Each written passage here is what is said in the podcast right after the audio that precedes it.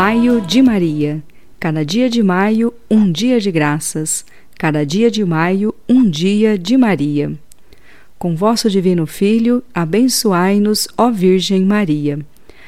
Eu sou irmã Márcia Silva, e a partir do Santuário da Mãe, Rainha Vencedora, três vezes admirável de Schanstatt, em Atibaia, São Paulo, compartilho com você alguns ensinamentos de nosso fundador, Padre José Kentenich, que foi um grande venerador de Maria.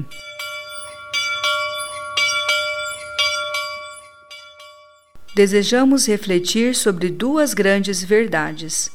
Uma é tomada dos lábios do arcanjo São Gabriel. Em nome de Deus, ele saudou a bendita entre todas as mulheres com alegre mensagem Ave cheia de graça. Que significa para nós? Maria aparece de modo evidente como modelo insuperável do homem novo pascal, da nova criatura em Jesus Cristo. A segunda verdade, a Igreja frequentemente coloca em nossos lábios ao rezar a ladainha lauretana. Nela, a Mãe de Deus é denominada a Mãe da Divina Graça, da vida divina.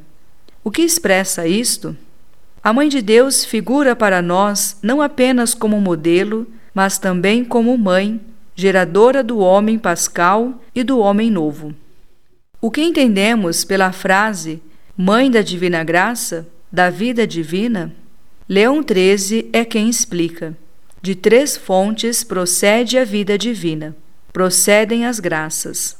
A primeira é o coração de Deus ele oferece as graças. A segunda é o coração do Redentor.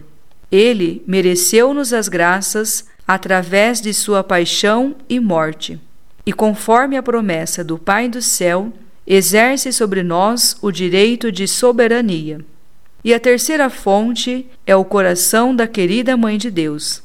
Dela temos de dizer: a Mãe de Deus, em certo sentido, ajudou a merecer as graças, evidentemente em dependência do Salvador, e continua desempenhando com ele a tarefa de distribuí-las.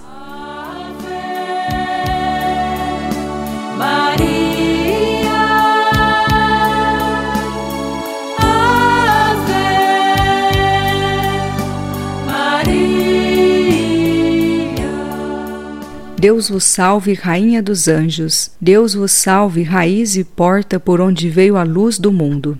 Alegrai-vos, Virgem gloriosa, que excedestes a todos em beleza. Deus vos salve, formosíssima criatura. Sede nossa intercessora junto ao vosso Filho. Amém.